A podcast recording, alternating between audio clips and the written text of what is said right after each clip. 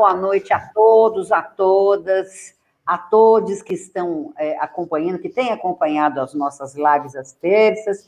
Essa é uma vinheta nova que o Drill Percy produziu para a gente. Então, a gente vai aos poucos, Marta, aos poucos, Emerson, a gente vai aprimorando, vai fazendo, deixando mais bonito, deixando mais redondo e trazendo novas, é, é, eu diria, novas falas, pessoas interessantes, trazendo sempre as, nas nossas lives às terças, é, gente que tem o que falar, porque sabe que eu tenho uma preocupação muito grande. Eu, eu, eu considero a comunicação uma coisa muito séria, sabe, o, o, o Marta, muito séria. Então, não é um processo onde você, uh, com as falas, com exemplo, com a conversa, você transforma comunicação, a arte.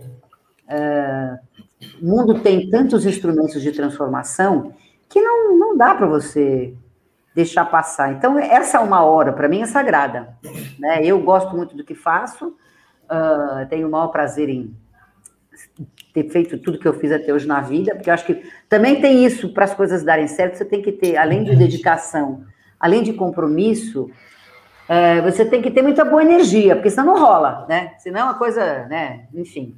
E eu tenho muito, muito, primeiro, muita gratidão em, por todos os nossos apoiadores para a gente conseguir ter espaço para fazer as coisas. E segundo, eu tenho um, eu sou uma pessoa muito feliz, porque eu, eu, eu estou exatamente onde eu deveria estar. Então, tá tudo certo. E acho que isso faz diferença na vida, né? A gente ter esse prazer em realizar tudo que a gente faz. E um dos prazeres que eu tenho é trazer conversas interessantes, pessoas interessantes, histórias que transformam. E eu tenho certezas, vocês que estão aí dos outro, do outro lado dos computadores, dos celulares, dos notes, acompanhando essa nossa live que começa agora, eu tenho certeza que vocês também vão ficar impressionados, impactados com a história da Marta Regina Marques, com a história do Emerson Ricardo Ferreira, com a história da Samira Alves Matos, os três fazem parte da equipe do Bom Pai. E nós vamos contar um pouquinho do imenso trabalho que o Bom Par faz é, na cidade de São Paulo, que não é uma cidade, é um país, né? Interessante viver em São Paulo, porque São Paulo é um país com a quantidade de pessoas que tem, com a quantidade de problemas que tem, com a quantidade de desigualdades que tem, com a quantidade de construção de respostas propositivas e afirmativas, como a que vocês conseguiram e conseguem fazer ao longo de tanto tempo. Então, quero apresentar esses dois aqui. A Marta Regina Marques é gestora de saúde dos consultórios da rua e das unidades odontológicas do Centro Social Nossa Senhora Bom Parto. A Marta é assistente social e terapeuta, sistêmica. Olha, você entende de constelação familiar? Vamos falar disso aqui também. Atua, atua com as pessoas em situação de rua há 17 anos, tem, deve ter cada história. Minha Nossa Senhora. Nossa, vamos ouvir. O Emerson Ricardo Ferreira está aqui. Filho de mineiros, nascido em Santo André, aqui em São Paulo, iniciou a trajetória no terceiro setor, na assistência social é, como educador do CJ Bela Vista, de 96 a 98. Em 98, iniciou o seu trabalho no Centro Social Nossa Senhora do Bom Parto, como educador da Casa Vida 2, onde ficou por cinco anos. Eu conheci a Casa Vida 2 bastante.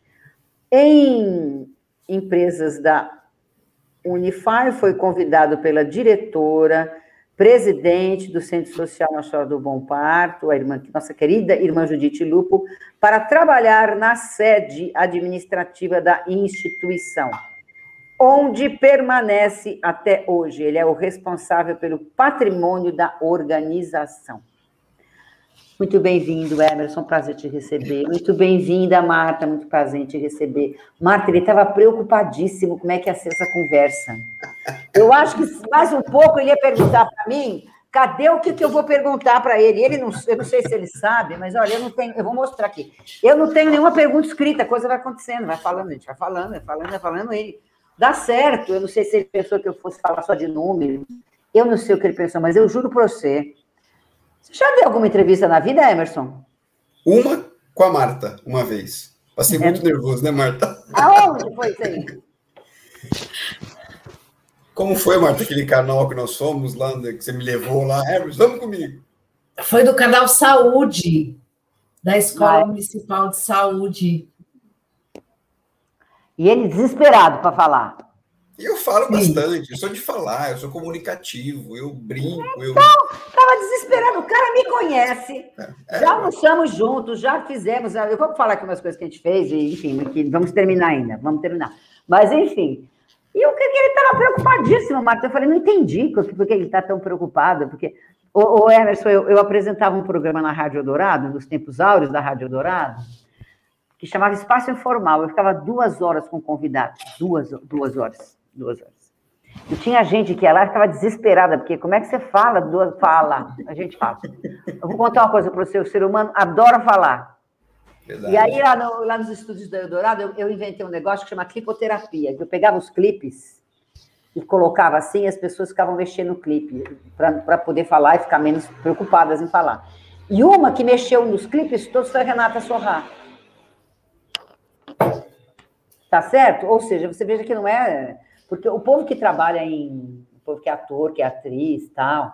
Uma vez eu entrevistei os dois médicos também, meu amigo até hoje, doutor Ivan Tcheconello, me operou duas vezes, é um grande. É, é, grande médico, um grande cirurgião, professor da Faculdade Paulista de Medicina, enfim, né? Um grande gastro. Doutor Ivan ah, Samira entrou, a gente está preocupada já com você. Nossa. Não, fica Boa tranquila. Noite, fica eu já estava quase pulando pela janela aqui. Boa Não, é, noite. É, é, olha, ações ao vivo assim, tudo pode acontecer, mas enfim. E o doutor Ivan, junto com outro médico lá da Paulista, eles trouxeram para o Brasil esse conceito de laparoscopia.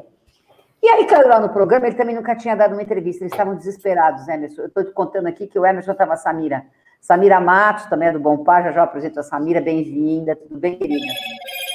É, é, é, o Emerson estava preocupadíssimo em dar entrevista e tal, então, ou seja, isso não é, um, não é, uma não é um, nem qualidade nem defeito, não é um, um, um, detalhe seu. As pessoas têm medo de falar, mas o que o ser humano mais faz na vida é falar. É verdade. Então, tu vai ver que tu vai falar tranquilamente até. Deixa eu, deixa eu mostrar aqui a, a, a Samira. Olha, gente, a Samira é bacharel em serviço social pelo, Uninal, pelo Uninove, é assistente social no Bom Par, atua como agente de saúde de 2013 a 2014, é agente social do Pacto pela Cura de 2014 a 2016, agente social do Consultório da Rua de 2016 a 2019. Também foi agente de prevenção do projeto Cidadania Arco-Íris, tudo de bom pela ONG Pela Vida aqui de São Paulo, pessoal do Pela Vida. E o Centro de Referência e Defesa da Diversidade, o CRD, de 2015 a 2018. Aliás, estamos fazendo uma conversa também com o pessoal do CRD. Projeto de abordagem e prevenção às ISTs, HIV AIDS, das travestis e mulheres transexuais, profissionais do sexo, aqui na cidade de São Paulo. Então, nós trouxemos essas três figuras aqui Agora nem vou, já largo para lá, a biografia de vocês. Trouxemos essas três figuras aqui para elas contarem o trabalho que elas fazem, por que, que elas fazem, como é que elas se sentem em fazer esse trabalho. O Emerson, como você estava muito desesperado, vamos começar por você. Que time que você torce? Esporte Clube Corinthians Paulista. É, eu, tinha, eu, tinha, certeza. Ah, por que que perguntou? eu tinha certeza que ele era corintiano. Vocês estão bem, não estão muito bem no campeonato atualmente, né? O negócio não está muito bom para vocês, não, né? Ah, estamos contratando agora um pessoal é. bom. Agora, agora vai ter um time, né? Porque você tá sabe que. Meio, meio com medo, né? Então... É, porque você sabe que jogar futebol sem time é difícil, né? Então. É. Eu posso dizer isso que você imagina, você imagina, eu chamo Roseli Tardelli, tá? Tardelli. Você acha que eu sou o quê? Palmeirense, óbvio. Então, e você está vendo como é que está o meu time, né? Aliás, você vai torcer para quem na final da Libertadores, se ficar Palmeiras e qualquer outro time lá da, do, Hermanos? Quem, para quem você vai torcer? O que, que, você acha? Contra o Palmeiras. Óbvio. Qualquer um. Não é, tem é essa história. É não existe essa história brasileiro. Assim, com todo respeito, nós somos arquirrivais e Palmeiras tem que perder. Torcemos contra um outro sempre. É muito engraçado, é muito engraçado. Mas, enfim, é assim. Essa paixão move. É, mas é, não tem problema. A gente segue vivendo. E a hora, agora é mais um para eu zoar. Que aí, quando o meu time perder, o meu time ganhar do dele, eu já mando, eu mando, eu mando que os, o que o povo fala. E a Thalita também é corintiana, ela recebe quando. Sabe, esse ano seu time não foi muito feliz, mas tudo bem, tudo na vida muda, não é? Ela, é, ela recebe, ela, o, o, parceiro dela, o pai da Alice, o Ronde também, ele é corintiano, então eu mando coisas e tal, né? Você torce para algum time, Samira? Eu torço aqui em São Paulo pelo Corinthians. E... Ah lá, né, Triste. Tenho... E em Manaus, a gente tem uma tradição, que eu venho de Manaus para cá, a gente tem uma tradição de, de é, torcer para os times do Rio de Janeiro. Então, eu sou fluminense no Rio, e aqui em São Paulo, Corinthians. Aí, quando os dois jogos é um sofrimento, né? Ô, Samir, eu quero explicar uma coisa, o seguinte para você. A gente torce para um time só, e o time que a gente torce é o time de onde a gente nasceu. Então não vem com essa história de time do Rio. Eu sou de Brasília, nasci em Brasília, mas eu não sei quais são os times de lá, que eu saí muito cedo de Brasília. E Manaus é quase não tem time. É, Influências da Globo. É, é, é tudo influência da Globo, isso aí. É. Tem diminuído essa influência da Globo, mas é muita influência fora do, do eixo São Paulo, né? É, o Rio. influência da Globo na, na, no é. Nordeste, no Norte. Que o povo é Flamengo, né? O, futebol, é, o futebol de lá. Vasco, é Flamengo, é. O povo é Flamengo, é Vasco, é verdade. Os times de São Paulo ficaram para depois. Você tem algum time, Marta? Ah, eu sou fiel, né? Sou patriota, São Paulina da Gema. Se lascou também, também. Você viu que vocês perderam para nós, mas tá tudo bem, tá tudo. A irmã Judite torce para algum time? Palmeirense. Ah lá. Ela adorava, ela adorava me provocar. É, por isso que nós estamos assim, nós temos muita afinidade com a irmã Judite. Mas, enfim, e o futebol nunca foi impedimento para nos darmos bem, não é? O povo começa a se bater, eu acho uma facilidade, paro com isso, estou fora, né? Como é que você entrou no Bom Pato, Marcos? Eu? Sim. Ah, então, eu, trabalhei no projeto Reviver, né, que era uma parceria do Reviver com a Unicef, projeto com famílias, crianças e famílias soro positivo, e eu fui estagiária de serviço social, ah, lá eu trabalhei com a Ana Maria, que trabalhava no Bom Parto, e a gente também trabalhava ali junto com a Casa Vida, né, com a Casa Vida 1 e Casa Vida 2, as duas os dois núcleos que já eram do Bom Parto, aí eu conheci a irmã Judite. Aí, um ano depois, a Ana Maria e a irmã Judite me convidaram para trabalhar no consultório na rua, que na época era gente, começou como a gente na rua, né? Então, eu ajudei na implantação desse programa, né? Na, no processo seletivo ali dos primeiros agentes de saúde que vieram, e de lá para cá não saí mais. É, porque fui pega, assistente né? social, estagiária no, no, no Agente na Rua, fui assistente social, depois fiquei na interlocução de região, de equipe, e assumi a gestão em 2009. Por que, que você fez? Por que, que você fez o curso de assistente social? Então, quando eu fiz o curso para serviço social, é, tinha lá a primeira opção, porque naquela época tinha o vestibular de verdade, né? Então a gente tinha a primeira opção e a segunda opção, porque era por nota. Então a primeira opção eu coloquei serviço social e a segunda serviço social. Eu sempre me identifiquei muito com serviço social. É, a minha primeira profissão é cabeleireira, mas eu já trabalhava como cabeleireira em projetos sociais. Eu, eu lá em Ferraz de Vasconcelos e aqui em São Paulo, né, que chamava Projeto Iluminar.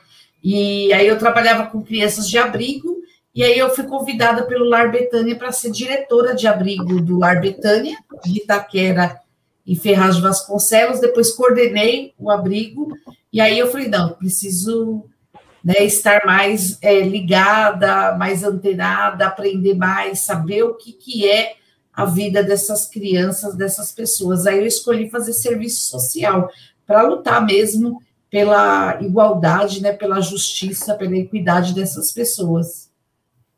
É. E eu tenho, e eu tenho, né, eu tenho um filho adotivo, né, que foi meu irmão, meu filho, que eu criei muitos anos, o Emerson conhece a Samira, né, ele faleceu em 2018, ele era especial, e eu também tinha o desejo de fazer serviço social para trabalhar com crianças especiais, né, então tinha muita vontade de trabalhar na PAI, na, da Monteiro Lobato, escola para crianças especiais. Aí fui trabalhar em abrigo, depois fui trabalhar com população de rua, mas serviço social sempre foi minha paixão.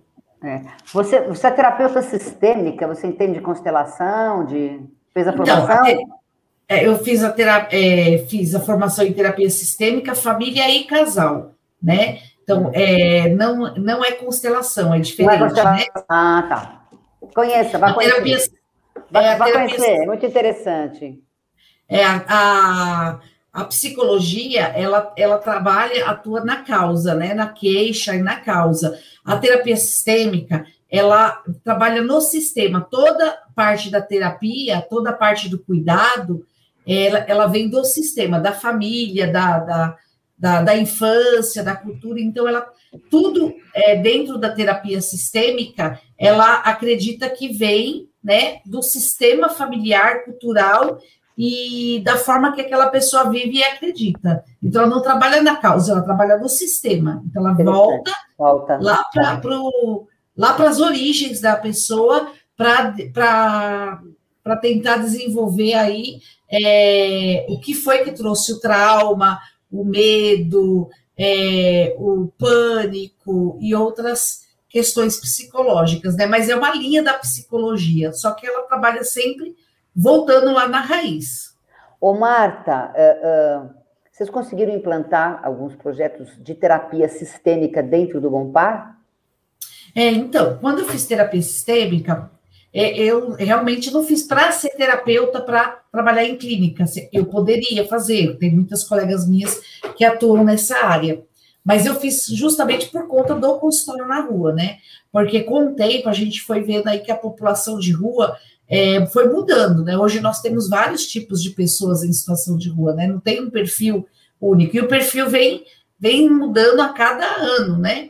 A cada tempo. E aí eu vi a necessidade disso, porque as questões que as pessoas em situação de rua traz, todas elas estão ligadas à forma que elas viviam, à, à, à credulidade delas, à família, ao país de origem, né? Porque nós temos muitos estrangeiros, né? A sexualidade. Então, é, é, de, é muito mais fácil quando tem esse entendimento, esse trabalho que eu fiz através da faculdade, atuar junto com as pessoas que eu trabalho. Então, eu não faço, porque você não pode fazer terapia com quem você conhece, mas isso se tornou um facilitador do meu dia a dia de trabalho.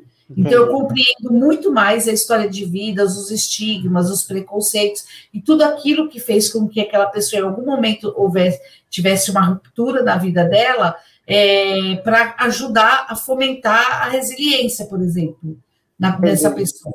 Né? Então, a, a, terapia é um fomentador e é um facilitador para a gente trabalhar, para entender até o porquê que as coisas acontecem. Então, a gente, é, através da terapia sistêmica, é possível você não fazer pré-julgamentos, né?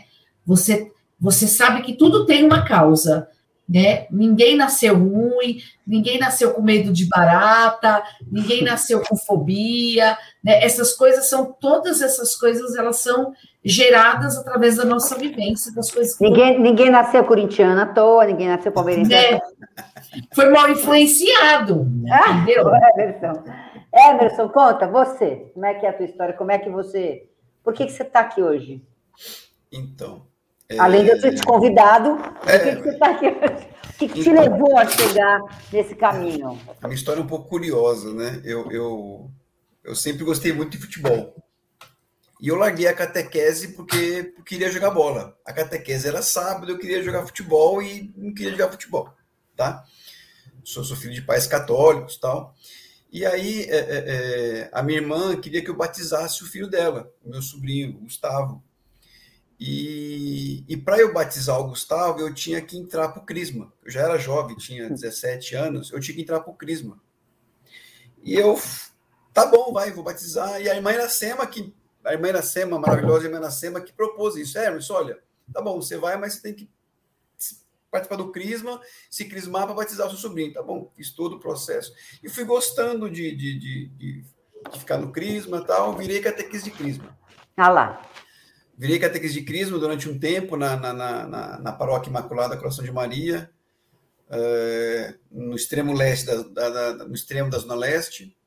fiquei bastante tempo, e aí eu, eu o padre Marcelo pediu, me convidou para ser educador no, numa, outra, numa outra organização, na assistência social a Colmeia, né?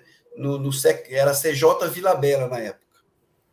E eu fiquei dois anos lá, foi um aprendizado maravilhoso. Aí eu cansei de sair, né? Aí eu me alistei para a aeronáutica, fiquei esperando um tempo para servir, aí eu cansei e aí eu tive um outro convite do padre Marcelo Emerson, está é, precisando de educador na Casa Vida 2, tananana. Eu falei, ah, vamos, vai, vamos, vamos voltar. O social no, me quer, quer que eu vou para o social, para o terceiro setor. Mais uma vez, eu vou para o terceiro setor. Aí eu contei até para minha mãe, né, contei o que era na época, isso em 98, né, ainda, eu digo que estava na metade da história do HIV, né, é, nem todo mundo conhecia toda a história ainda, mas você vai trabalhar com os meninos doentes, você falei, mas calma, mas não é assim. Até porque eu tinha, há dois anos antes, quando estava como educador no, no, no, CJ, eu tinha explicado, conversado muito com as crianças sobre o, o HIV, como que era, né? Um, tinha estudado, e aí eu fui para a Casa da Vida. No dia 9 de setembro, agora, eu vou completar 23 anos dessa minha primeira, dessa minha primeira é, entrada na casa. É, inserção na Casa é, Vida. Na Casa Vida 2. Então, aí é, foi quando eu entrei na Casa Vida 2. A Casa Vida, a, a Casa Vida 2 era das crianças, das pequenas? Não, dos, dos, dos meninos, do, dos, dos maiorzinhos já. Tá, tá. Ali na. na não é na Sapucaia. Serra. Na Sapucaia. Na Sapucaia. Isso. Sim, sim. E aí foi onde eu fiquei meus cinco anos, foi uma faculdade maravilhosa. Nós já nos vimos lá, né, Sim, sim, sim, sim, sim, sim, já nos vimos lá. E eu carrego a Casa Vida 2 do meu coração, tantas crianças que passaram por lá. É. É, algumas ainda, algumas eu continuo tendo contato, uma ainda está no, no, consultório na rua, a Thaís, maravilhosa, né? Tem outras meninas, a Ilane, a Paloma, que estão trabalhando no centro social, né? O André, que está em Minas Gerais, está tá casado, está com família, né? Então, assim, muitas, muitos desses passaram é, eu aprendi muito com, essas, com essa criançada, né? Perdemos Era... o Davi, perdemos Davi, o Renan. Davi, o Renan, lembro do Davi, lembro do Renan. Você sabe que uma vez eu dei, uma, eu dei um cachorro para eles, e o povo da Casa Vida isso deu, devolveram. Isso deu, um problema. Isso deu um problema. Viu, Marta? Devolveu o cachorro, porque, ô, ô, Samir, imagina, eram 20 crianças, mais ou menos, assim, criança adolescente, criança... E criança é criança, né? Enfim. É. E as crianças pegavam o cachorro e brincavam, atormentavam o cachorro o dia inteiro. O dia inteiro Faziam o que você, tudo que você imaginar, fizeram o cachorro. Aí o povo me ligou e falou, Roseli, Roseli, essa sua ideia não foi muito boa. Eu não lembro nem para quem eu dei o cachorro, mas eu acabei dando para algum amigo, porque peguei o cachorro de volta, porque, gente, não é. O cachorro era. era assim, não tinha paz. Não tinha paz. Não tinha paz é, é. Cachorro agradeceu. É, se ainda está vivo, agradeceu, ficou com alguns traumas, mas agradeceu profundamente. Que ele, eu não lembro para quem que eu dei o cachorro, mas eu lembro que eu sempre queria para alguma outra família, enfim, essas coisas que acontecem. Samira, você, como é que foi essa história com Por que, que você está aqui hoje? Por que, que você começou a trabalhar com o terceiro setor? Como é a tua história? A minha chegada no Bom Par, você está perguntando? Sim. É uma história para mais de metro, mas eu vou tentar fazer uma eu vou tentar fazer uma, um resumo, né? Eu vim de Manaus para cá, como eu falei, eu sou de Brasília, muito cedo eu perdi a mãe, fui para Manaus, e de Manaus, eu com 14 anos, eu fui convidada a me retirar da minha casa, o meu pai evangélico, e daí começou minha trajetória de rua e perambular na casa de um e de outro e rua. Por que o seu pai te convidou para sair da sua casa? Por conta da minha questão da minha sexualidade, que eu sou uma mulher trans, e por conta da minha religião, que eu comecei a frequentar a religião espírita em Manaus, e ele é evangélico, né? E aí houve toda aquela é, conturbação em casa, e ele disse, bem, foi bem claro, você sai, eu vou acabar te matando. E era aquela ah, pessoa do norte, bem rígida mesmo, e eu com 14 anos saí de casa. E aí, com 20 anos, eu resolvi vir para São Paulo, naquela perspectiva de fazer programa, prostituição. Eu comecei minha transição com 16 anos, né? 16, 17, 18, 19 e 20, já estava já feita a transição hormonal, né? Automedicação, claro. E aí vim para São Paulo, mas nunca pensei em trabalhar no terceiro setor, menos ainda na área da saúde. Vim para cá para trabalhar na rua, né, como a maioria das pessoas trans, das mulheres trans e travestis, né, a questão da prostituição. E aí tive a oportunidade, entre aspas, de ir para a Europa cafetinada, né? Foi um pesadelo na minha vida, consegui voltar de lá com muito custo. Você foi para onde? Eu fiquei um tempo em Portugal, França e Espanha. Sempre fugi, na verdade, da pessoa que me levou, porque chegou lá, era uma outra história, queria 30 mil euros, não tinha como pagar. E Meu aí fiquei Deus. fugindo, é, ainda bem, até uma, é ruim falar isso, mas a pessoa acabou falecendo de overdose, foi como eu me livrei dessa, desse pesadelo. E voltei para São Paulo, voltei para a rua, né? Para a rua, para a prostituição. E em 2009, 2008, eu sofri uma agressão na rua. Quatro rapazes em um carro desceram, me agrediram muito gravemente, que a doutora Margarete, quando me viu no decrado, que eu fui lá para fazer a denúncia, ela, meu Deus, o que, que fizeram com você? Eu fiquei muito, muito machucada. Eu fui para Santa Casa, imediatamente eu fiz uma ressonância magnética, uma tomografia, que eu estava muito machucada. E eu resolvi não fazer mais programa, mas eu precisava da rua, que eu vivia na rua. E aí eu comecei a, procurar as ONGs, né? E conheci o CRD primeiro. E eu comecei a procurar emprego de 2009 e nada de emprego e nada, nada, nada. Eu participava de cursos, né? Fiz cursos, terminei meu ensino médio depois de mais de 20 anos sem estudar. Eu sempre quis estudar, voltar a estudar, mas nunca conseguia, ou eu me virava para comer, para ter onde dormir, onde morar, ou eu estudava, então eu preferi sobreviver, né? E aí terminei meu ensino médio, foi quando o assistente social da, do CRD falou, olha, abriu uma, abriram vagas para gente de saúde numa ONG chamada Bompar. E eu já conhecia as pessoas do Bompar, porque tinha um agente de saúde do Bompar já. E eu frequentava a Queropita, que a gente chamava de boca de rango. Na rua a gente chama esses locais de boca de rango. E eu ia lá comer de vez em quando ali na Queropita, no centro social da Queropita. E aí a assistente social me encaminhou para lá, né? E eu falei, olha, é a última vez que eu vou atrás de emprego. Se eu não conseguir, eu não quero nem saber se me mataram, eu vou voltar para fazer programa, porque eu quero ganhar dinheiro, eu tô cansada né? Claro. Porque quando a gente trabalha, mesmo na prostituição, a gente tem pelo menos um quarto para dormir, alguma coisa. E eu dormia ou em centro de acolhido ou na casa de alguma amiga minha, fazendo permuta, fazendo faxina, alguma coisa, para poder dormir ali. E aí foi quando eu fui para o Bom Par, em 2013, fazer esse processo seletivo, né, desacreditada de tudo. E a Thalita, que é assistente social que me fez meu cadastro, com a Luci, Luciene, que era a psicóloga, não me esqueço de ninguém. E fui para Álvaro Ramos fazer o processo seletivo. Quando eu cheguei lá, que eu vi 300 pessoas na rua igual, eu falei, Ai, meu Deus, o que fazer aqui? Não vou conseguir, né? Uma trans, aqui eu olhei para um lado, olhei para outro, acho que eu vi quatro ou cinco pessoas trans na época, não tinha essa questão do nome social ainda, 2013, não era nem projeto de lei, nem nada. E aí eu cheguei bem baixinho com a assistente social, com a Laís, que eu me lembro, com a psicóloga Laís, Aí eu falei, eu queria que me chamasse de Samira, não fica tranquila, tua ficha já está aqui. Já me recebeu, recebeu com um sorriso de orelha a orelha. Eu falei, bom, já comecei bem, né? Porque a uhum. gente na rua só recebe cara fechado e não, né?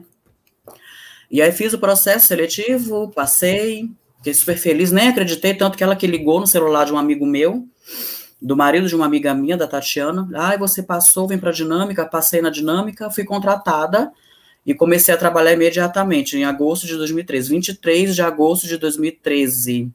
E esse ano agora eu fiz oito anos no Bompar.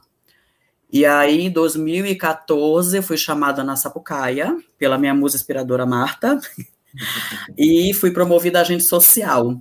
E ingressei na faculdade, porque no Bompá tem um, um programa, digamos assim, que chama-se Projeto de Vida, que a gente é chamado lá e pergunta o que, que a gente quer fazer da vida, que a gente para a gente seguir adiante, não ficar estagnada, né?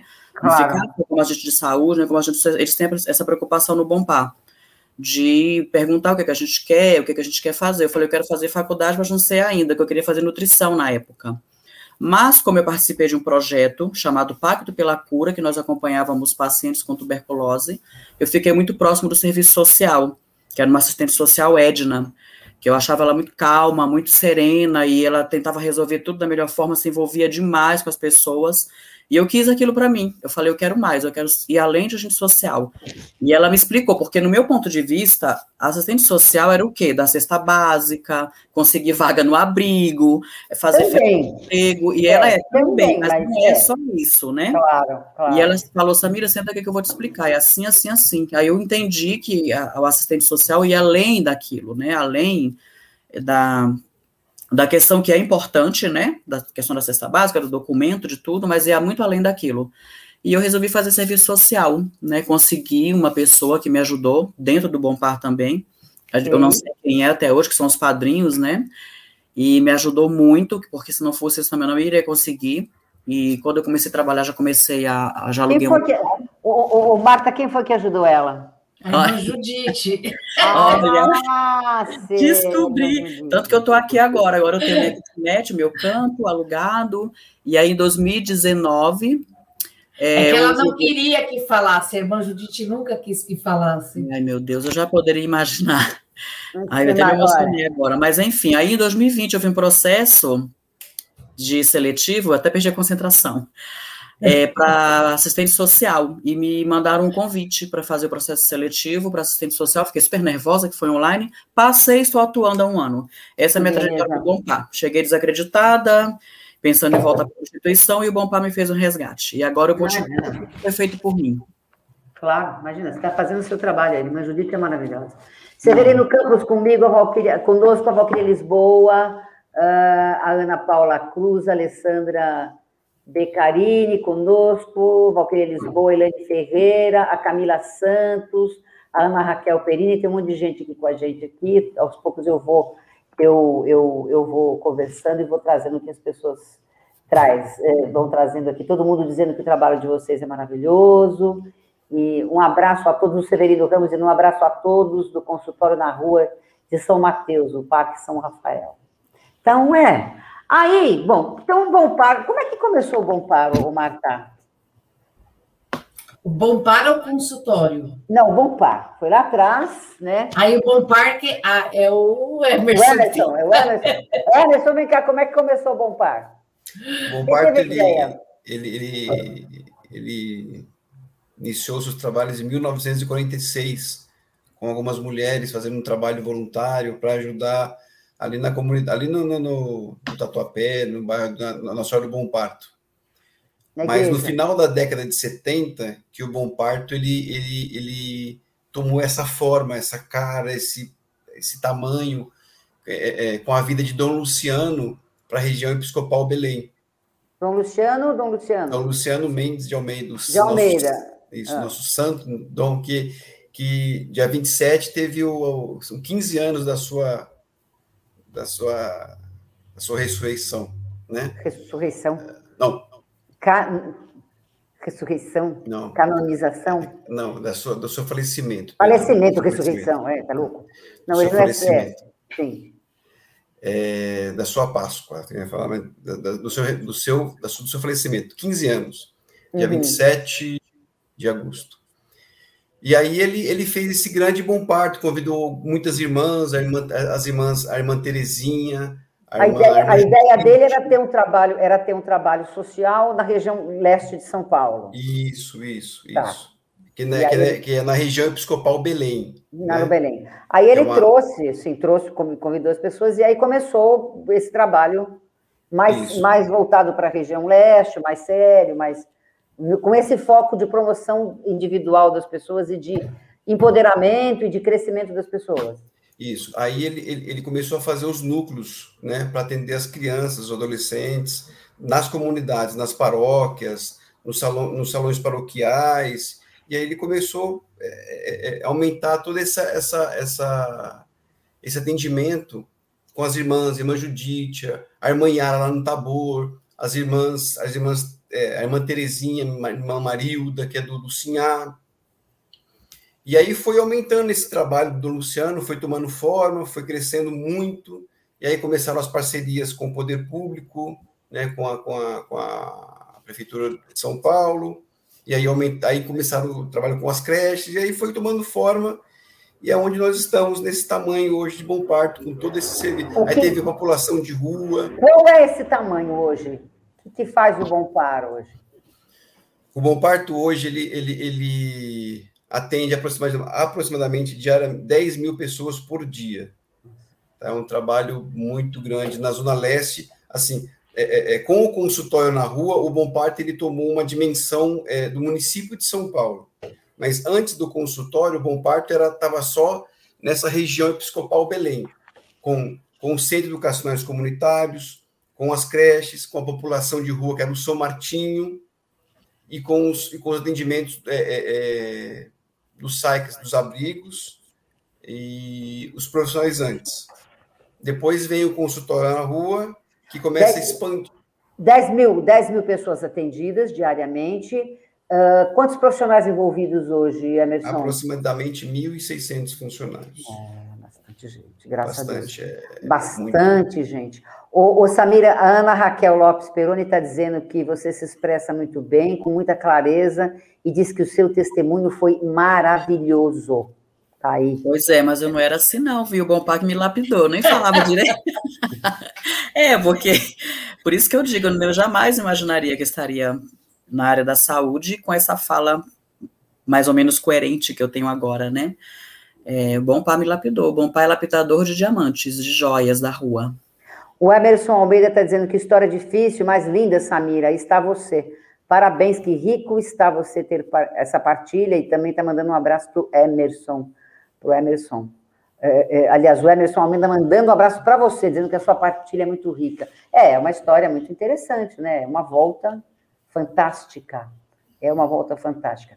Aí veio o consultório na rua. Espera que a gente tem umas fotos para mostrar, eu acho que nas fotos que a gente vai mostrar tem também o consultório na rua. Espera aí que o João vai colocar para nós, quer ver? Ó. Ah lá, isso é o consultório na rua. O que, que, que, que trabalho é esse, é, Marta? Então, né, o, é o consultório na rua, né? É? O consultório na rua veio para o Bom Parto em 2004, né? 2003 teve o Grito dos Excluídos, né, que é o movimento da pastoral do povo da rua, junto com movimentos sociais, é, da é, reivindicação da própria população de rua, onde eles pediam saúde, né? Porque muitos estavam doentes e traziam que eles não conseguiam ir nas unidades básicas de saúde ou nos hospitais ou ter atendimento por conta da sua, das suas vestes, do mau cheiro, né, da situação em que eles viviam. Então eles traziam que existia muito preconceito e existe ainda, né, muito preconceito por parte das pessoas. E aí, em 2004, teve a chacina da Praça da Sé, onde sete pessoas foram brutalmente assassinadas. E aí, 15 dias depois, é, começa aí o consultório na rua, que na época era gente na rua, que os próprios agentes de saúde deram o nome. A gente, pensando nós, todos na rua com essas pessoas. Começou 11 agentes de saúde, todas as pessoas, é interessante, e eu tenho muito orgulho de dizer isso, que o Bom Parto, o, o consultório na rua, hoje ele está no Brasil inteiro, né? Pelo ah, é Bom Parto, aqui em São Paulo. Hoje ele faz parte de uma política nacional de saúde para a população de rua e de cuidado integral. Quem absorveu, quem, quem absorveu esse conceito do consultório na rua a partir de São Paulo, Marta? Então, é, começou aqui em São Paulo, depois veio, aqui foi o pioneiro, foi o primeiro, né? Depois veio Rio de Janeiro, não, veio Belo Horizonte, depois Salvador e Rio de Janeiro. Né? Mas o, o, pessoal, inclusive do Rio, quando e outros estados, quando implantaram o consultório na rua, vieram até o Bom Parto para estar conosco, para ir para as ruas com essas pessoas. Só que só São Paulo tem uma particularidade: todos os nossos agentes de saúde são ex-moradores de rua.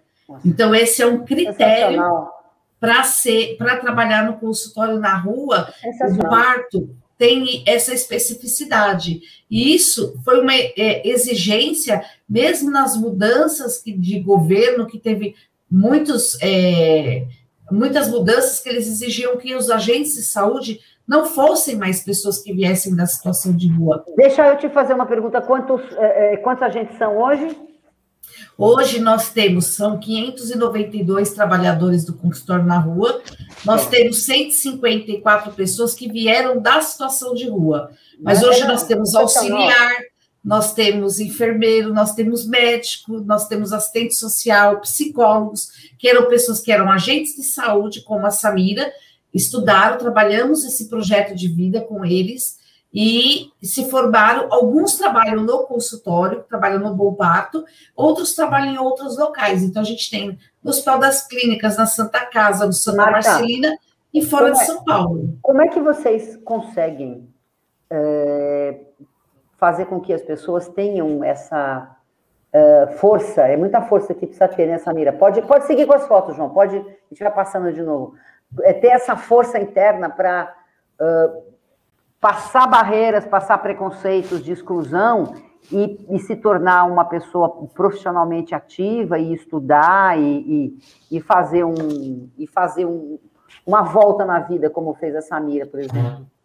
Então, os, o, o consultório na rua, é, hoje nós temos 100% desses agentes de saúde foram nossos pacientes, porque não tem como você só ofertar emprego para quem está doente na rua, né? Como a Samira mesmo trouxe, né? Ela foi lapidada é, é, por nós quando ela é, quando ela entrou no Bom Parto para trabalhar. Por quê? Porque as pessoas vêm desacreditadas, vêm machucadas, já recebeu muito não. Né? E quanto mais tempo a pessoa fica em situação de rua, ela cria uma outra identidade. Né? Então, as pessoas vão perdendo a tua identidade, os seus sonhos, as suas projeções. Então, para isso, é, é necessário cuidar da saúde dessas pessoas, cuidar do biopsicossocial. Por isso que o consultório na rua tem equipes multidisciplinar. Nós temos médico, enfermeiro, psicólogo, assistente social, auxiliar, né? É, então, toda essa equipe, todo esse é, cuidado, desse saber todo, ele se une para acompanhar essa pessoa que está em situação de rua. Mas eu acredito muito, o Bom Parto acredita nisso, que o grande facilitador, mesmo diante de toda dificuldade, porque não é fácil acompanhar os agentes de saúde, principalmente no princípio, porque muitos vieram da situação de drogas, é, alguns é, né, foram detidos por longo período, ficaram na rua por longo período, então eles já vêm né, com uma fragilidade da saúde mental muito grande.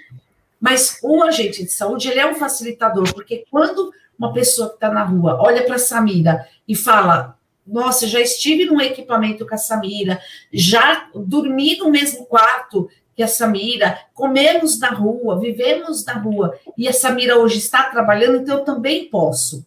Claro. Então, é, é, o agente de saúde é um espelho para essas pessoas. Então, aí é onde a gente começa a trabalhar. Olha, vamos acompanhar a sua saúde, você tem que fazer os seus passos, tudo direitinho, e aí a gente vai acompanhando para que você possa estar bem para trabalhar com essas pessoas. E quando ele começa, a gente tem que continuar esse cuidado. Claro, claro. Está sempre, tá sempre presente, fazendo diferença, né? Incentivando e tudo mais. Quem que deu o nome de consultório na rua? Então, o, o consultório na começou como a gente na rua, né, aqui em São Paulo. Aí, consultório na rua foi criado pela Política Nacional. Quando, é, em 2009, o presidente Lula ele sancionou a lei da Política Nacional de Cuidar da Saúde das Pessoas em Situação de Rua, em 2000, aqui em São Paulo foi o último a aderir o, o programa. Aí já, já mudou de é, agente na rua para consultório na rua, pensando que seriam consultórios de saúde itinerante para o cuidado das pessoas em situação de rua, porque em alguns estados são vans que, que vão para a rua para fazer o atendimento. Então, é um ambulatório é, que fica itinerante em alguns locais. Aqui em São Paulo, é, tem uma especificidade toda diferente, porque aqui é muitas pessoas em situação de rua. É o maior de todos, é São Paulo. Hoje nós temos mais de 30 mil pessoas em situação de rua. Cadastrados pelo consultório na rua, nós acompanhamos cerca de 18 mil pessoas por mês em situação de rua. Cadastrado. E para ser cadastrado pelo consultório na rua, a pessoa precisa ter alguma comorbidade. Então, passam pelo consultório mais de 25 mil pessoas, mas cadastrado tem 17 mil. Então, por isso que é necessário aqui em São Paulo, o, as equipes de consultório estarem lotadas em uma unidade básica de saúde de referência para fazer o acompanhamento tanto quantitativo quanto qualitativo, porque a gente precisa muito da rede, dos CAPs, da rede de assistência social, da rede de psicossocial, né, para que a gente possa fazer os encaminhamentos e os acompanhamentos de acordo com a necessidade de cada um. Ô, Marta, eu quero, quero trazer para o nosso pro pessoal que está acompanhando a gente aqui alguns dados e alguns prêmios, aliás, é, que vocês já receberam pelo trabalho que fazem. Em primeiro lugar, no Congresso Nacional de Medicina da Família e Comunidade em 2012, 2018, reconhecida como uma das dez melhores práticas da ODS pela ONU em Brasília, entre os dez classificados pelo Prêmio Folha de São Paulo em 2020, primeiro lugar no selo de Direitos Humanos e Diversidade em 2020. Ó, vocês estão nessa batalha faz muito tempo. Uma história, acho que a história da Samira é sensacional, né? E como a história da Samira devem ter outras. Lembra alguma outra história para nós? Lembra alguma boa, Samira? Além Essa, da sua? Várias, várias, né? Acho que a Marta pode falar melhor do que eu, que ela está mais tempo. E como coordenadora, acho que ela pode falar melhor. É, Estou passando a, Samira, a, a, o, o, o Marta, a Samira é um case de sucesso. Quais, quais, ah. quantas outras Samiras tem por aí? Olha, graças a Deus nós temos 11 pessoas é, trans que hoje trabalham conosco no Centro Social Nossa Senhora do Bom Parto, trabalha à frente do consultório na rua, e a Samira, elas falam que a Samira é a mestra delas, porque graças ao espelho que a Samira se tornou para elas, muitas vieram, porque a Samira, né, ela trouxe várias vezes isso, e a gente, né, que ela veio desacreditada, nossa, como que uma instituição católica vai abrir portas para uma pessoa trans? E aí, quando ela foi, e as colegas dela falavam, olha, isso é papo furado, você vai fazer o processo só para inglês ver, não vai dar em nada, eles vão, se aqui, onde eu é, é tem a os grupos de LGBT não davam oportunidade para elas, imagine numa igreja católica. E aí, quando viram que ela começou a estudar, que ela foi o Pacto pela Cura era do consultório na rua também, né? Que era com, com população de rua com tuberculose, aí falaram, Samira, eu também quero. Eu quero trabalhar, eu quero sair da prostituição, eu quero ter minha casa, eu quero ter minhas coisas. E aí é onde elas começaram a conversar com essa vida para saber como que era, se era verdade, né, Samira? O que, que acontecia? Se ela era bem tratada, se ela era respeitada, como que a instituição a tratava, né? Como chamavam, se chamavam ela pelo nome, coisas né, que parecem simples para nós, mas que tinham uma enorme importância, né? E a Samira sempre se colocou muito, né? Exigiu é, em todos os locais que ela trabalhou das unidades de saúde, que ela fosse respeitada da mesma forma que ela era no bom parto. E, claro. né, porque teve locais que não, não, tiveram esse preconceito com ela. Então, e, acho que a história do a case da, da Samira, ela é espelho hoje para muitas. Nós temos aí é, trans que está fazendo parte do Conselho de Saúde, que está fazendo parte do, do Comitê é, Pop Rua, do Comitê é, de Sífilis, do Comitê da, da Secretaria de Saúde, para abrir portas para outras ainda. E ela. Na, né, na, na realidade, Marta, é como tem que ser, né? É, e é, é muito legal. Né? É, tem que ser, é. Mas elas abriram essa porta para que outras tivessem, começassem a acreditar. É possível né, sair dessa situação. Como nós tivemos uma conversa recente, é, Roseli, né, de uma trans que, que você trouxe que ela estava sendo explorada, né, que ela estava sofrendo abuso e que ela tirava uma peça de roupa por vez para levar para um bar próximo do local que aí explorava, né, essa moça. Quantas moças dessa tem? A Samira passou isso, né? Nós temos um grupo aí é, que como que é o nome daquele projeto? É Trans Cidadã, né? Transcidadania. Trans, não, trans, é, transformação, né, o Samira? É um projeto que a gente ah, tem dentro do consultório, que chama Transformação. E aí todas elas falam é, que elas tinham, quando elas não conseguiam pagar a, a diária delas do local, né, elas, elas sofriam todo tipo de abuso, de violência, né, eram espancadas, né, e como era difícil sair desse tráfico, né, e a Samira, é, elas viram a Samira como espelho e conseguiram sair, se libertar, né? Até de abusadores, pessoas que abusavam delas mesmo, né? Isso ainda tem, infelizmente, tem muito. A gente tem, no centro de São Paulo, a gente tem uma escravidão que é nítida, né? É, que é das hoje. trans, que é das chinesas, que é das crianças e adolescentes, né? Que é, é muito processo, triste, né? gente. É. É um processo, é um processo. Aos poucos a gente vai mudando isso, e, e acho que o consultório na rua é um exemplo muito uh, exitoso de que é possível fazer inclusão, Sim. trabalhar com inclusão, trabalhar com cidadania, trabalhar com direitos humanos, trabalhar com respeito e fazer diferença na vida das pessoas. Acho que é isso. A Silvia Consultório na Rua está dizendo o seguinte: o Bom Parto é a instituição que mais emprega segmentos. Aí eu tenho que ler para cá. Segmentos de imigrantes estrangeiros e, e LGBTQI. Que vocês estão de parabéns. Eu, como refugiado, parabenizo esta instituição. A Ana Paula Cruz está dizendo que tem muito orgulho de vocês três, tá? Dizendo aí que, pedindo a Deus que abençoe grandemente a vida de todos vocês. E a gente estende o pedido de bênçãos aí, Ana Paula, para todas as pessoas que trabalham né, no Bom Par, no consultório da rua. E, uhum. puxa, é, como é bom fazer diferença para o bem, não é? Na vida das pessoas, não é, Emerson? É, é, é, é muito gratificante o Bom Parto. O Bom Parto, ele, ele, ele constrói ponte para as pessoas o consultório na rua, é, é, muitas vezes eu ouvi a Samira falar, muito bonita ela falar, contar a história dela. Eu tive o prazer de ouvir a história da Samira, de algumas pessoas que vieram, que são regressos do, do, do, do sistema prisional. E o Bom Parto é, é, é, é essa vida.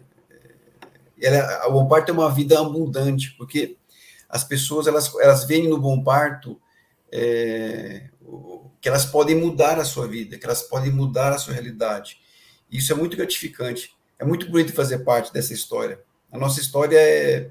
Eu falo que a minha história, assim, eu sou muito, muito feliz por ter, ter chegado ao Bom Parto, por ter conhecido a irmã Judite, que é uma pessoa que ensinou tanto para a gente. Tudo isso, toda essa, essa, essa, como posso dizer, essa, essa energia do Bom Parto, esse, acolhimento do Bom Parto, ele vem de Dom Luciano, ele vem da irmã Judite, que sempre ensinou isso para a gente. É muito importante acolher, é muito importante fazer esse trabalho. A gente vem aprendendo sempre com, com, com o que ela nos ensinou sempre. Ô, Marta, o que, que você aprendeu no Bom Par nesse tempo todo? É, eu sempre falo para todo mundo assim, o quanto Bom Par é, transformou a minha vida, né? Eu, desde que eu comecei como estagiária, não imaginava, tinha um olhar para a população de rua totalmente diferente, até porque quando eu era criança, minha mãe falava que o homem do saco ia me pegar se eu não me comportasse, né? E o homem do saco era aquele velhinho que morava na rua, então eu tinha muito medo, né? E aí, quando eu fui trabalhar com pessoas em situação de rua, fui trabalhar no Bom Par, para mim foi uma escola, porque eu não tinha noção do que eu estava fazendo. O projeto de vida que a Samira fala foi um foi o pedido que a irmã Judite fez naquela época. Né? Ela falou: olha, é, eu quero que você acompanhe o projeto de vida dessas pessoas. E, e, na verdade, a cada projeto de vida que eu acompanhava, eu aprendia. Eu aprendia que não adiantava a gente reclamar, é, que a gente reclamava de barriga cheia, porque tinha pessoas ali que estavam lutando para viver. Que a gente né, não tinha direito de, de, de dizer que, que não estava bem quando você olhava para o outro e via que ele estava se esforçando para sobreviver. Então eu aprendi a ser muito mais humilde, para olhar para o outro, desenvolver ainda a minha paixão pelo serviço social mais ainda. Eu sou muito grata a Deus, porque eu não vejo fazendo uma outra coisa. Já tive a possibilidade, já tive convite, a Samira sabe disso, mas é, eu não vejo fazendo outra coisa. Eu amo estar no Bom Parto, eu amo trabalhar com essas pessoas. E tudo que eu tenho hoje na minha vida e o que eu sou, eu devo muito a essa escola, porque é uma escola. A irmã Judite às vezes falava assim: deixa outras instituições pegarem o consultório na rua, não vamos crescer muito, não. O Emerson sabe disso. E ela falou: outras pessoas podem fazer também. Por que, que a gente vai fazer? Eu falei, irmã, não é a mesma coisa. É, Marta, não é, irmã. E não é, tanto que outros pegaram e entregaram para o Bom Parto, que falou, a gente não dá. Que ótimo. Não dá, a gente não quer. O Emerson uhum. sabe disso, teve vários parceiros e entregaram para o Bom Parto. De porque volta, falo, né? Parto é, é uma missão, não é um trabalho, é uma missão. É. A gente tem que fazer algo mais daquilo que, que a gente se propõe a fazer enquanto trabalhadora. Ô, né? Samira, a gente, é... a gente, a gente deixa, eu só, deixa eu só pegar um gancho da Samira que você falou que tem que fazer um pouco mais. A Marta está contando para nós o que o Bom Par traz para as pessoas, mas o que, que você trouxe para o Bom Par? Eu? É, você trouxe, não trouxe? É, a gente sempre traz, né? Eu trouxe esperança para as minhas iguais, né? Eu mostrei para elas que é possível, né? Que não é questão com algumas que trabalham no Bompá, que são pessoas. Vou falar da minha população, que é a população trans, né? É, já me encontrei com algumas que estão trabalhando no Bom Pai, e elas diziam assim: ah, eu achava que era comodismo meu, que era preguiça minha, que eu não queria trabalhar, mas era falta de oportunidade. E eu falei: olha, eu te confesso que eu também pensava isso, que era preguiça minha, que eu não queria atrás de emprego, que eu usava a minha questão de ser trans para não ter emprego formal, mas não é. Não é uma questão de não, não querer, de ter preguiça, de não se esforçar, é questão de não ter oportunidade. Né? Então, o que eu trouxe para o Bom Pai foi a esperança para as outras, né, de mostrar para as pessoas que é possível conviver com as diferenças, né? Eu também aprendi muito no Bompá, porque quando eu comecei a trabalhar como agente de saúde, eu fui para Porto Seguro, que é uma casa de convivência com tinha 220 pessoas cadastradas, 99% homens. E apesar de eu estar na rua e fazer programa e lidar com homens, eu ia lidar de uma outra forma. Claro. Eu ia, eu ia lidar como profissional da saúde. Então aquilo me deixava muito nervosa, e eu aprendi no Bompá a enfrentar dificuldades e ensinei também que é possível, né? Trouxe a esperança para as minhas, trouxe a questão da convivência, do respeito e da multiplicação, né? De mostrar também que é possível fazer o que foi feito por mim, como já era feito antes de eu entrar, né? E receber as pessoas como elas são, como sempre foi o Bom Pai, é uma esperança para muita gente, é um exemplo, né? E é isso que eu trouxe para o Bom Par, eu creio, né? A pandemia, como é que vocês estão reagindo à pandemia? O que, que a gente está aprendendo com essa danada dessa pandemia, hein, Emerson? Bom, tô, estamos aprendendo a ser resilientes, ok. É. Estamos é. aprendendo a ter um pouco mais de paciência, não é? Estamos aprendendo que... a rever nosso ritmo, que isso é fantástico, né? Enfim. O que mais estamos aprendendo, Emerson? Acho que a pandemia que que ela trouxe, é, que, ela trouxe que é, que, que o Bom Par está aprendendo com a pandemia e está ensinando com a pandemia? Olha, a, a pandemia, ela, ela realmente ela, ela fez com que a gente fosse mais resiliente, mais paciente, mais amoroso, pensar muito nos outros. Se pensar hoje, o Bom Parto ele atende é, é, é diretamente vai, 10 mil pessoas diariamente, né? que é diretamente cadastrado mas não dá para esse, esse número hoje ele não é verdadeiro nessa pandemia, porque a gente atende a família também. Então assim, quatro, cinco vezes mais. Que, que nós que estamos na periferia, é, é, o consultório na rua que está atendendo o povo é, é, que está na rua, tem observado o aumento de mais pessoas indo para a rua, mais pessoas caindo porque não conseguem pagar seu aluguel, perderam o trabalho, não, pagam, não conseguem pagar aluguel, vão para a rua, vão procurar os serviços de assistência. A gente tem acompanhado o sofrimento de muitas mães é, é, é, é, com a questão do retorno da creche, como vai ser. E a gente tem aprendido a, a, a, esse trabalho todo dia. Todo dia é um novo, é um começar. Hoje, próxima semana, já vai começar 100% das creches. É um novo aprendizado. Porque quando a gente começou. Quando a gente começou na pandemia, nós não sabíamos. Era um mês, dois meses, três meses. Olha, mais de um ano nós estamos nessa, é. nesses cuidados, nessa, nessa loucura toda do, do, do, do e sem contar dos, dos, nossos governantes, né? Que é uma, uma, uma coisa não, maluca, não, nem vale a pena entrar. Não, não, não, não vamos falar só de coisa boa. Vamos estragar. Né? Vamos falar que o Bom Parto faz de bom, de importante. É uma live que traz esperança. Mas o Bom Parto é? é? uma luz. O Bom Parto, ele, ele, ele, nessa pandemia, o Bom Parto ele foi uma, uma um grande, grande farol, né, num, mar gigantesco que acendeu mais forte a sua luz. O Bom Parto foi assim, acendeu mais, mais, brilhou mais, porque o Bom Parto ajudou muita gente, muita gente, a gente e tem ajudado. E um pedido da irmã Judite, que ficou um pouco fora desse, desse período com a gente, quando eu falava com ela, ela falava assim: como está o pessoal? Como está o meu povo? Como estão as crianças? Eles estão comendo? Eles estão se alimentando? Vocês cuidem deles, viu? Cuidem deles. A irmã sempre, sempre pediu isso para gente. Ô, Marta, é, se você tivesse que uh, contar para nós assim uma transformação que sua alma teve desde que você entrou no Bom Par até hoje, o que, que você falaria para nós? Qual foi sua grande transformação? Eu, enquanto pessoa, nossa, foram tantas, tantas. Uma, uma, porque eu vou perguntar uma para cada um, então a gente já vai. Uma grande transformação que te trouxe. Nossa, vou ajudar, acho... ó, vou ajudar, vou ajudar. Quando faço uma live assim, o que me, o que me vem de emoção é esperança. Qual é a emoção que te vem quando você lembra de tudo que vocês fazem? Resiliência. Qual é a emoção que vem para você, Emerson? Dedicação, amor, gratidão a tudo.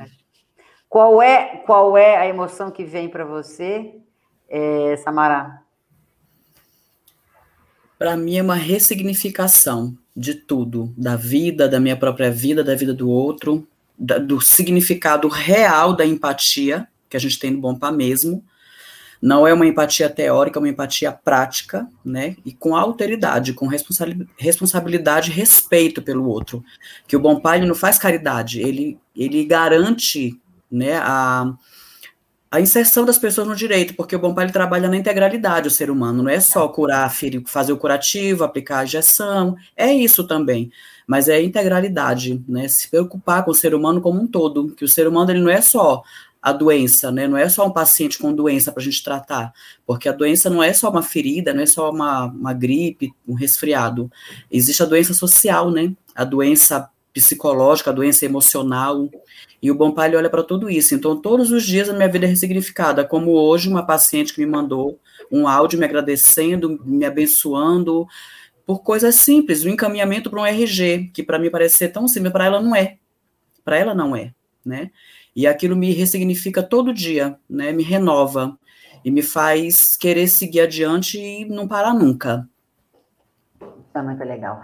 Bom, a gente tem que agradecer. Padre Oswaldo foi convidado para estar aqui conosco, mas ele não pôde, então quero agradecer a gentileza do Padre Oswaldo, que fez com que nós pudéssemos mostrar, é, é, mostrar um pouquinho do que é o trabalho de vocês. É, Agradecer Dom Luciano Mendes de Almeida, onde quer que ele esteja, não é? Pelo trabalho maravilhoso que ele trouxe para a Terra. E eu quero encerrar essa nossa live trazendo a foto de uma pessoa muitíssimo especial para todos nós. João, por favor, João. Tá lá, o João vai trazer a foto para nós. Então, tá aí. Bom, a irmã Judite Lupo. A irmã Judite é uma pessoa que todos nós temos muito carinho, muita gratidão, muito amor, muita. Ai, a gente tem, a gente tem assim, eu acho que é mais do que carinho, mais do que amor e muita, muita gratidão. A gente tem muito respeito, né, pelo que a irmã Judite é, pelo que a irmã Judite representa, por tudo que ela faz, por todas as pessoas que ela encontra. Não é? Eu comecei um projeto junto com eles de fazer um livro, é, de fazer um livro e contar um pouco a história da irmã Judite. E aí nós fomos atropelados por várias questões. Depois eu fiz uma cirurgia no braço, não deu para ir mais. Depois teve a pandemia, complicou mais uma hora. A gente, eu tenho tudo gravado, porque jornalista esperto grava, né? Então eu tenho tudo gravado, a história, etc e tal, minhas conversas com ela. Então a gente, é, a gente mais para frente a gente vai conseguir fazer aí um, um, um, pouco contar um pouco da grande história que, que a irmã Judite com todas as outras irmãs e com essa equipe maravilhosa que ela uh, uh, trouxe e cons conseguiu construir no Bom Par, realiza na cidade de São Paulo e, e, nesse nosso país que chama-se São Paulo. Então, tá aí, irmã Judite, eu quero que vocês mostrem a live para ela, por favor. Tá aí a nossa homenagem. Não sei se ela vai aguentar ouvir a gente falar uma hora, porque nós estamos falando muito. Emerson, viu como passa rápido? Passou. Tá vendo? Sabe por quê? Porque é gostoso. É bom. Estou aprendendo. Que gente, tudo que a gente faz, a gente faz com muito amor, né? E aí eu Gostei. quero mostrar para vocês um, um, momento muito especial da gente. Quando nós fundamos Lá em Casa, eh, Marta Emerson e Samira, Lá em Casa é um. Hoje está tudo online, mas é um espaço, eh, a casa onde nós vivemos, eu e meu irmão, minha família, é um, um espaço que acolhe pessoas vivendo com HIV e AIDS, é uma espécie de centro uh, uh, de convivência. E aí eu liguei para a irmã Judite, insisti muito, ela não gosta muito de falar no telefone, não, mas eu insisti, insisti, insisti, liguei, falei com ela, falei, irmã, é o seguinte, eu Uh, eu, eu vou, nós vamos conseguimos com o apoio do SESC, do SENAC, um pouco dessa, da Prefeitura de São Paulo e tudo mais, nós conseguimos fund, consegui fundar o, o Lá em Casa. Logo depois que meu pai fez a passagem, passou um tempo, a gente conseguiu fundar. Fundamos em abril, 25 de abril de. Nós estamos em 2001, 1900 e no 2013, 2014, já 2015. 2016, fizemos lá em casa. Bom, e aí eu falei assim: olha, mas Judite, é o seguinte, eu não quero que faça bênção nenhum pastor e nenhum padre. Eu gostaria que a senhora viesse fazer a bênção aqui para casa, porque a minha mãe era filha de Maria. E eu não sou católica, eu sou kardecista, reencarnacionista convicta, e mas não é isso que importa. O que importa é que, uh, dentro das ações de cidadania que Jesus nos ensinou, nós nos encontramos todos nisso não é? No que Jesus trouxe para nós de, de, inserção, de aprendizado, de, de resiliência, de amor e de respeito. Então, por favor, né, que a senhora venha aqui é, em casa, venha lá em casa e faça a bênção. Aí foi difícil convencê-la, viu? Aí eu falei, ó, eu falar. aí depois ela falou assim, não, isso aqui eu pensei, bom, é o seguinte, se a senhora não vier, não tem bênção, porque eu não quero nem padre e nem pastor, não quero padre, não quero pastor, quero... tem que vir senhora, se a senhora não vem, Aí, claro, graças a Deus ela veio e eu quero mostrar para vocês essa bênção maravilhosa que ela fez para nós. Vamos rodar, João, por favor? Eu acho que é uma coisa inédita, como tudo dela é inédito, isso também é uma freira benzer uma coisa. Normalmente é padre. Então, eu não posso benzer. Eu vou pedir a Nossa Senhora, ao Sagrado Coração de Maria, que está aqui, que eu trouxe para ela, porque ela me disse: a minha mãe era filha de Maria. Eu pertenço à congregação das Irmãs do Sagrado Coração de Maria. Então, eu vou trazer um coração de mãe, de mãe biológica, de mãe que é santa, de mãe Nossa Senhora, porque toda mãe é santa, e essa é o de Nossa Senhora, que é a mãe de Jesus, que criou Jesus desde pequenininho. E essa mãe é que vai nos abençoar.